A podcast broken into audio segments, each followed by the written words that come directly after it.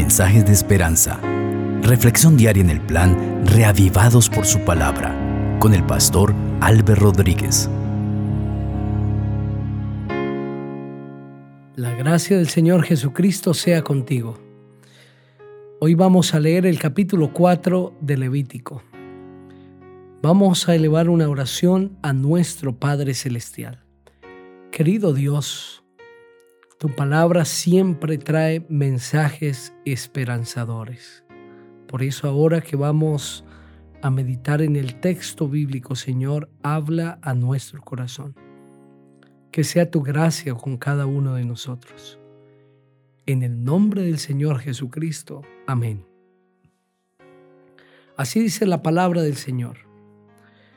Habló Jehová a Moisés y le dijo, habla a los hijos de Israel y diles, cuando alguna persona peque involuntariamente contra alguno de los mandamientos de Jehová sobre cosas que no se han de hacer, y hace alguna de ellas, si el que peca es el sacerdote ungido, haciendo así culpable al pueblo, ofrecerá Jehová por el pecado que ha cometido un becerro sin defecto como expiación llevará el becerro a la puerta del tabernáculo de reunión delante de Jehová.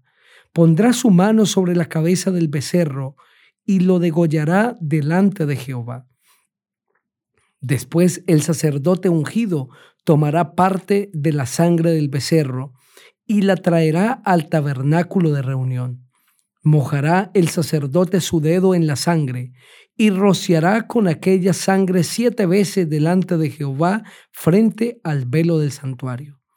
El sacerdote pondrá de esa sangre sobre los cuernos del altar del incienso aromático que está en el tabernáculo de reunión delante de Jehová y echará el resto de la sangre del becerro al pie del altar del holocausto que está a la puerta del tabernáculo de reunión.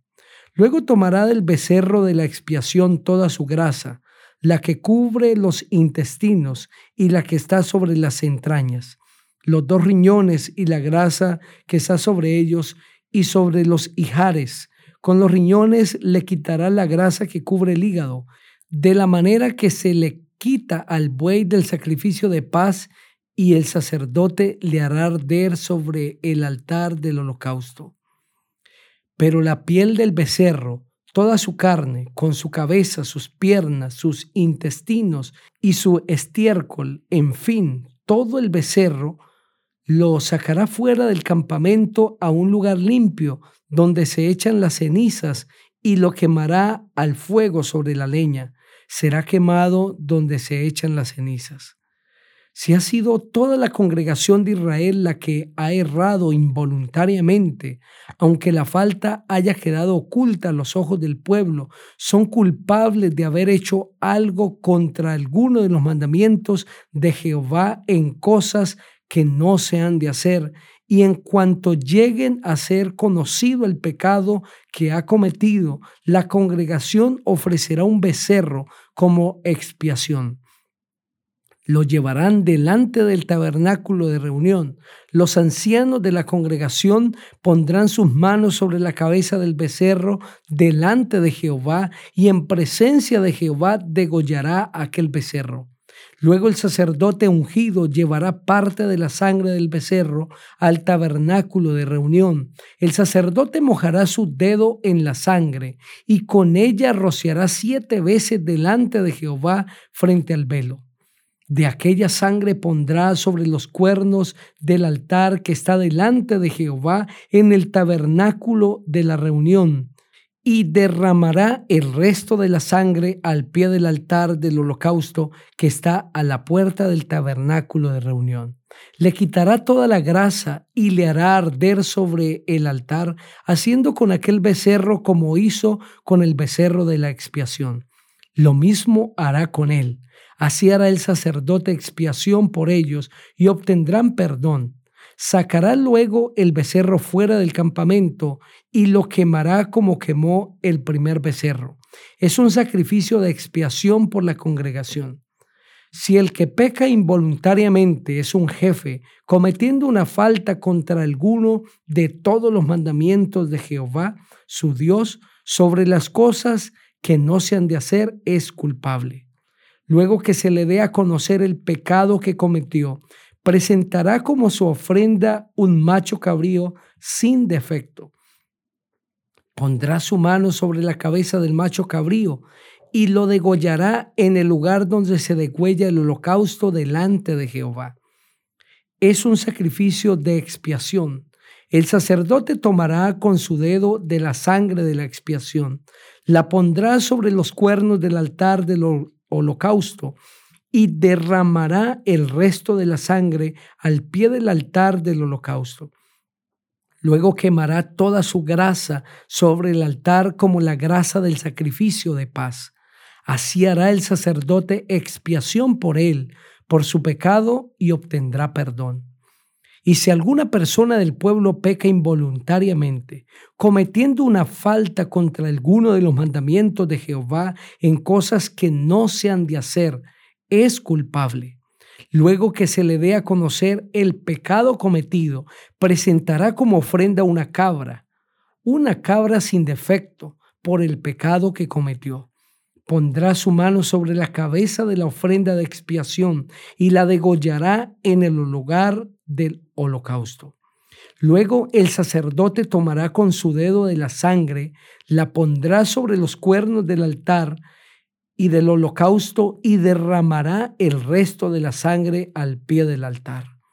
Después le quitará toda su grasa de la manera que le fue quitada la grasa al sacrificio de paz, y el sacerdote le hará arder sobre el altar en olor grato a Jehová. Así hará el sacerdote expiación por él y será perdonado.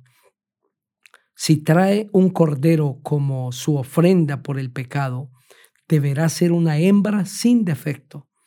Pondrá su mano sobre la cabeza de la ofrenda de expiación y la degollará como expiación en el lugar donde se degüella el holocausto. Después de tomar el sacerdote con su dedo la sangre de la expiación, la pondrá sobre los cuernos del altar del holocausto y derramará el resto de la sangre al pie del altar le quitará toda su grasa, como le fue quitado la grasa al sacrificio de paz, y el sacerdote la hará arder en el altar sobre la ofrenda quemada a Jehová. Así hará el sacerdote expiación por el pecado que haya cometido y será perdonado. Amén. A través de ese precioso capítulo se presentan las ofrendas por el pecado y a través de él encontramos muchas lecciones que tienen que ver con nuestra vida espiritual diaria. Pero de ellas resaltaré tres. La primera es que el pecado siempre es repudiable delante de Dios sin importar quién lo cometa. La segunda es que de acuerdo a la luz que cada persona posee, tiene una responsabilidad delante de Dios. Y la tercera es que todo pecado siempre será perdonado por el Señor. Las ofrendas por el pecado se mencionan por primera vez en Éxodo 29, 14. Pero en esa ocasión no fueron prescritas para todo el pueblo como aquí se está haciendo, para que el pueblo tenga claro la implicación que tenía el pecado delante de Dios y la responsabilidad de cada persona. Al traer una ofrenda por el pecado al santuario, la persona literalmente presentaba el pecado que esa ofrenda representaba y por lo cual se debía hacer expiación. El pecado es definido en la Biblia como un acto que repudia a Dios y se describe bajo los siguientes conceptos. Primero, el pecado es una desviación de una norma definida, una violación de la ley de Dios, según lo presenta Primera de Juan, el capítulo 3, el versículo 4.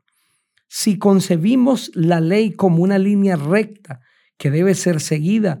Cualquier desviación de esa línea sería el pecado. Segundo, el pecado es quedarse corto, es no alcanzar la meta de la perfección. El pecado es como una flecha que no alcanza el blanco. El arquero puede haber hecho todo lo que estaba de su parte, pero no tuvo fuerzas para que el arco despidiera la flecha con suficiente fuerza como para alcanzar el blanco. Por lo tanto, pecado es errar el blanco. Pecado también es concebido en la Biblia como desobediencia. La desobediencia no es posible sino cuando hay conocimiento de la ley y transgresión de la misma. Por lo tanto, la desobediencia implica conocimiento.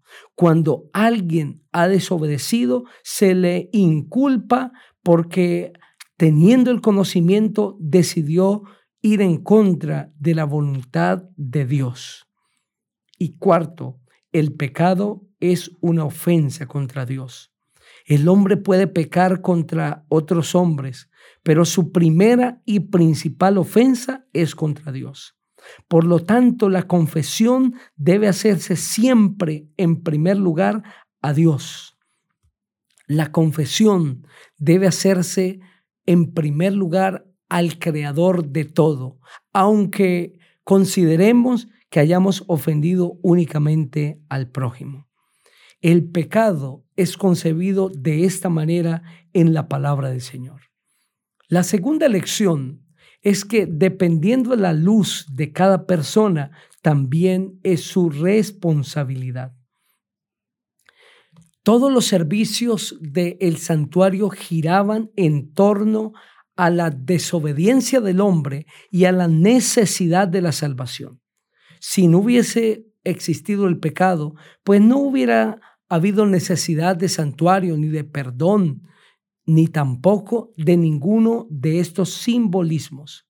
Sin embargo, la pecaminosidad no depende necesariamente y exclusivamente de lo que alguien hace, sino también de la luz que tiene.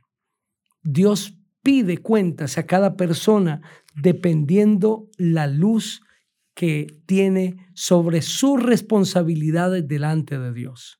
No es lo mismo aquel que peca porque no tiene conocimiento y aquel que peca aunque tiene ya conocimiento. A ese que tiene mayor conocimiento, Dios le demanda mayor responsabilidad. Y lo tercero, todo pecado haya perdón delante de Dios. Somos culpables, pero Dios siempre nos prodiga su perdón. ¿Merecemos el perdón de Dios? No lo merecemos, pero es un Dios rico en misericordia y en bondad. Es un Dios que no nos trata conforme merecemos, sino conforme a su gracia, conforme a su misericordia. Él se deleita en tener misericordia. Y aunque hayamos pecado deliberadamente, aunque hayamos pecado en rebeldía, teniendo el conocimiento, el Señor siempre nos perdonará. Seguramente estoy hablando para alguien que sabe que ha pecado delante de Dios. Hay perdón para ti. No importa lo que hayas hecho. Si tú te arrepientes delante de Dios y pides perdón, confiesas tus pecados únicamente al Dios del cielo, Él te dará perdón. Reclama su perdón en esta hora y ora conmigo. Padre, reconocemos que hemos pecado, que nos hemos desviado, que hemos cerrado el blanco, que te hemos ofendido y pedimos perdón Tú conoces a cada persona que está orando conmigo. No importa su falta, tenemos la seguridad que tú le perdonarás porque eres rico en perdón. Que esa hija o ese hijo tuyo en esta hora pueda sentir la gracia tuya alcanzándole y dándole la paz de la reconciliación. En Cristo Jesús. Amén. El Señor te bendiga